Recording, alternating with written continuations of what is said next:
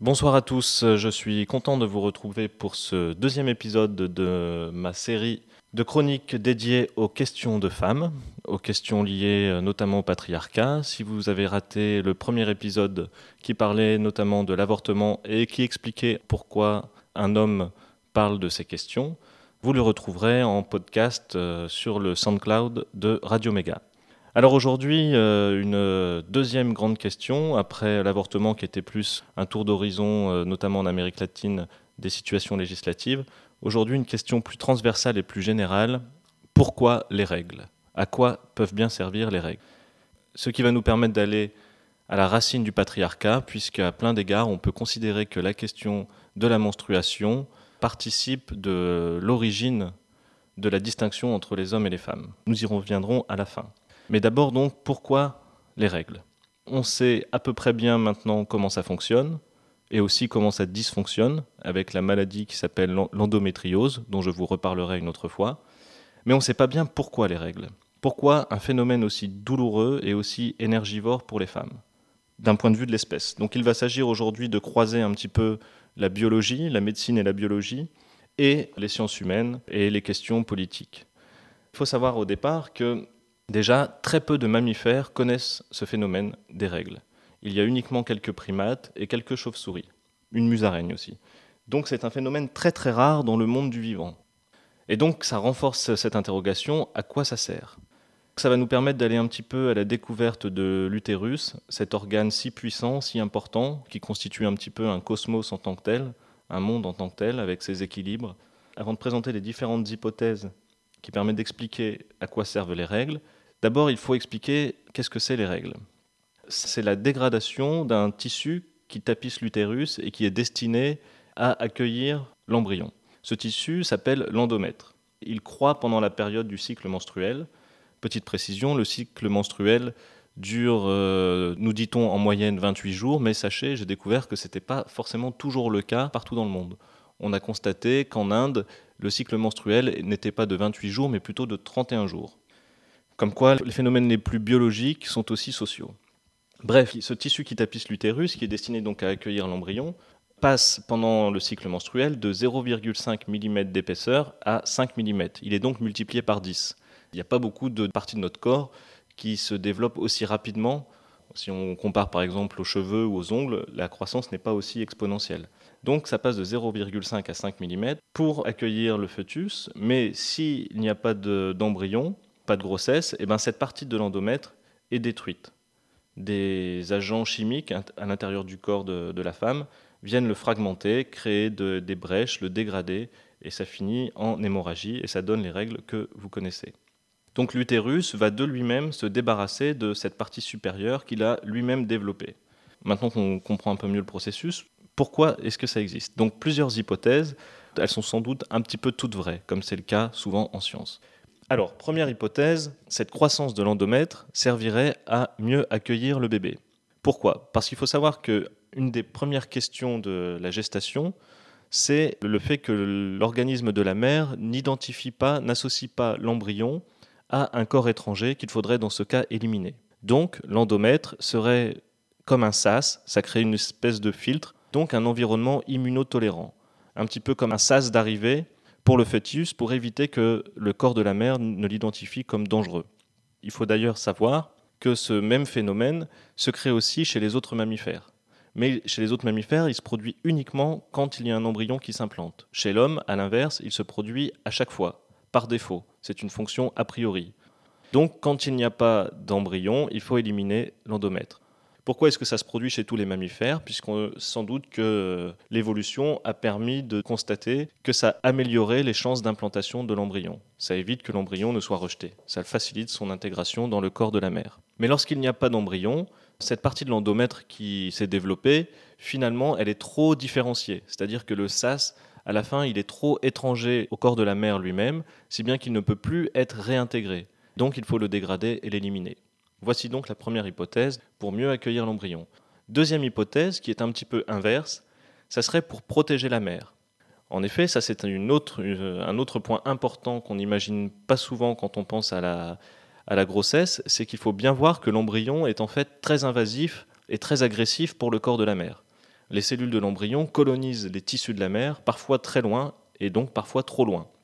C'est normal du point de vue de l'embryon, euh, lui cherche à survivre par tous les moyens et donc à s'implanter le plus profondément dans la mère. C'est une forme d'assaut sur un autre corps qui est celui de la mère. Mais la mère, elle, même si elle veut porter à terme euh, ce elle, elle est par ailleurs programmée pour donner vie à plusieurs embryons.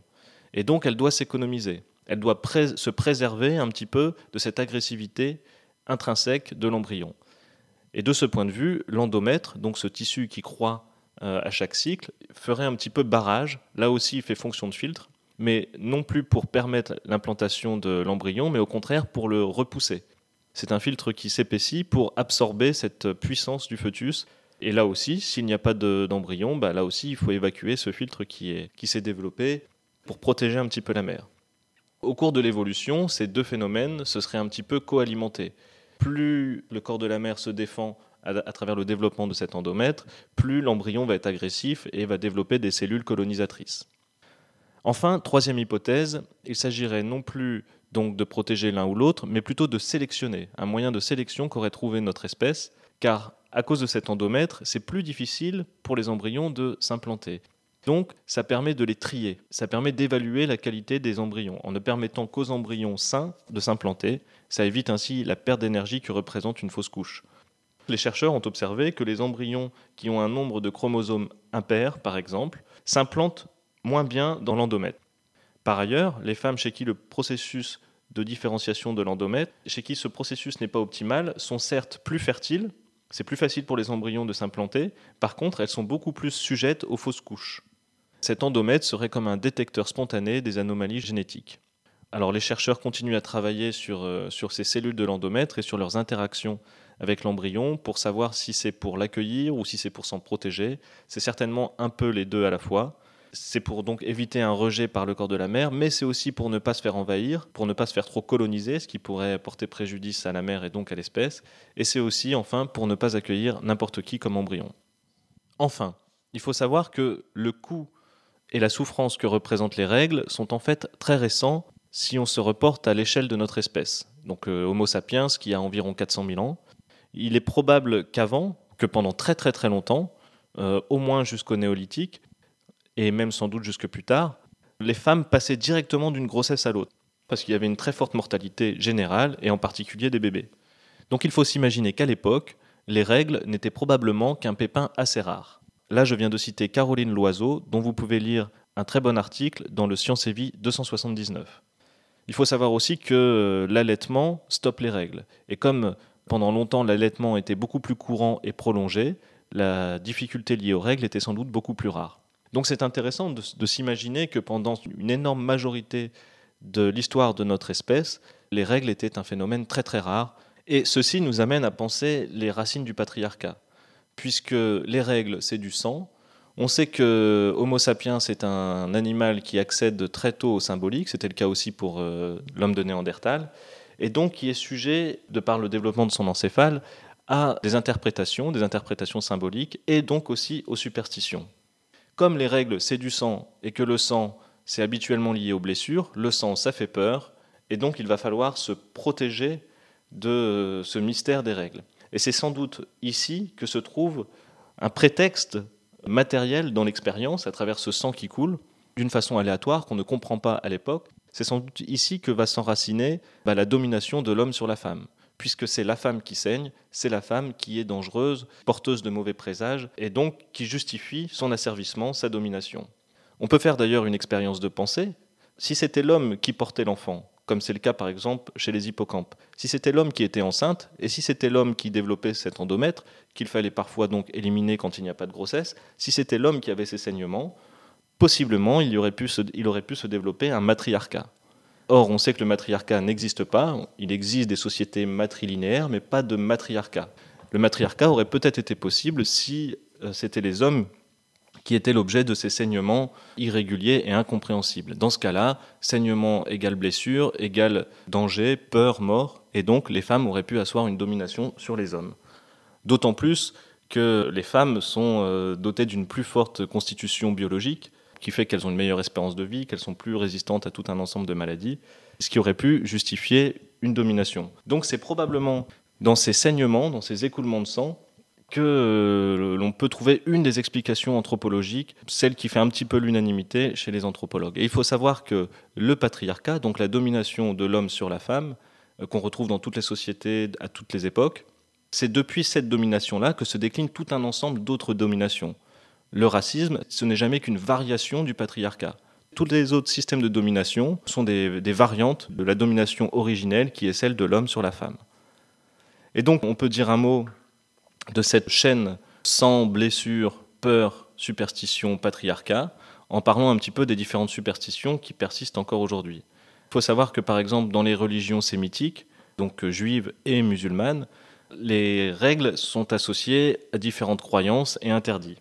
Ainsi, pendant son cycle menstruel, la femme n'a pas le droit de faire sa prière, ni son jeûne. Bon, entre nous, on pourrait se dire tant mieux. Ce qui est moins drôle, c'est qu'elle n'a pas non plus le droit d'avoir de rapports sexuels. Et c'est l'occasion de rappeler d'ailleurs aux garçons qui nous écoutent que c'est tout à fait possible de faire l'amour avec une femme quand elle a ses règles, si tant est qu'elle en ait envie. Par ailleurs, revenons à la religion, il faut savoir que pendant le pèlerinage de la Mecque, les femmes n'ont pas le droit de déambuler autour euh, du carré sacré quand elles ont leurs règles. Encore une fois, on peut dire tant mieux, ça leur évitera de mourir piétinées, comme c'est le cas chaque année, puisqu'il y a plusieurs morts chaque année lors de ce pèlerinage, de personnes qui sont piétinées par les autres croyants. Après ça, il faut quand même croire en Dieu. La Bible, évidemment, n'est pas sauvé de tout ça. Je vous lis un extrait du Lévitique, donc euh, un, des passages de la Bible. La femme qui aura un écoulement de sang restera sept jours dans la souillure de ses règles. Encore une fois, notez le chiffre 7, toujours vénéré par les superstitieux en tout genre. Si quelqu'un la touche, il sera impur jusqu'au soir. Tout lit sur lequel elle se couchera pendant ses règles sera impur, et tout objet sur lequel elle s'assiera sera impur. Donc ça, c'est dans la Bible.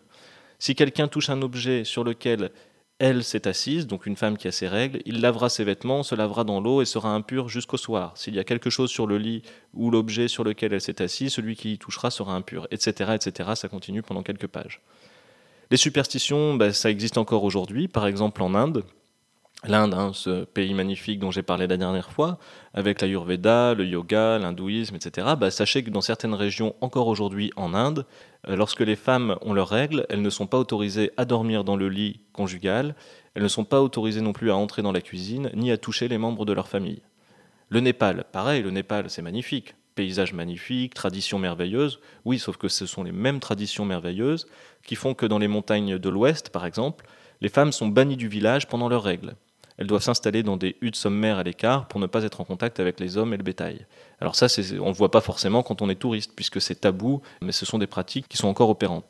Et en Occident aussi, évidemment, la médecine jusqu'au 19e siècle a cherché à démontrer scientifiquement que les règles étaient à l'origine de nombreux problèmes. Mais les mêmes principes scientifiques ont forcé à reconnaître la vérité et du fait qu'il n'y avait en fait euh, aucun lait qui tournait à cause des règles. Victor Hugo, par exemple, superstitieux s'il en est, puisque je ne sais pas si vous savez, mais il faisait du spiritisme. J'ai pas vu la série de documentaires qui passe actuellement euh, à la télé. J'espère qu'ils font euh, allusion à son, spiritisme et à ses angles morts psychiques. Donc Victor Hugo affirmait à propos du théâtre que l'indisposition périodique des actrices fait tomber le blanc et le rouge dont elles se maquillent. Voilà ce qu'on pensait encore euh, au XIXe siècle. Encore aujourd'hui, les règles sont largement associées à un sentiment de honte et de dégoût. Et donc ça fait qu'il y a un défaut d'éducation des jeunes filles. Donc combattre la superstition liée aux règles, c'est toujours combattre le patriarcat. Et c'est pour ça que je combats toutes les superstitions, puisque pour moi, toute superstition est une intoxication mentale qui vise toujours à asseoir le système de domination. Exactement comme on a dit que les règles pouvaient faire tourner le lait, pouvaient rendre malades les animaux, etc pour renforcer le patriarcat, et eh bien, tout un système de superstition demeure aujourd'hui. Tout mensonge superstitieux vise en fait à maintenir une domination. Et méfions-nous, puisque l'époque actuelle, qui est un petit peu euh, vide d'un point de vue métaphysique, euh, vide de sens, pour le dire plus simplement, nous porte à croire en de nouvelles superstitions. Par exemple, à des liens entre la Lune et les cycles menstruels. Or, ça aussi, ça relève d'une superstition totalement fausse. Il n'y a aucun élément scientifique qui prouve que la Lune aurait un impact sur la menstruation d'une femme, tout comme il n'y a aucun élément scientifique qui prouve que les règles feraient tourner le lait. De la même façon, idée reçue, la synchronisation menstruelle. Cette idée selon laquelle, lorsque les femmes euh, passent du temps ensemble, leur cycle de règles se coordonne. Eh bien, sauf qu'il n'y a aucune expérience scientifique qui a permis de le constater.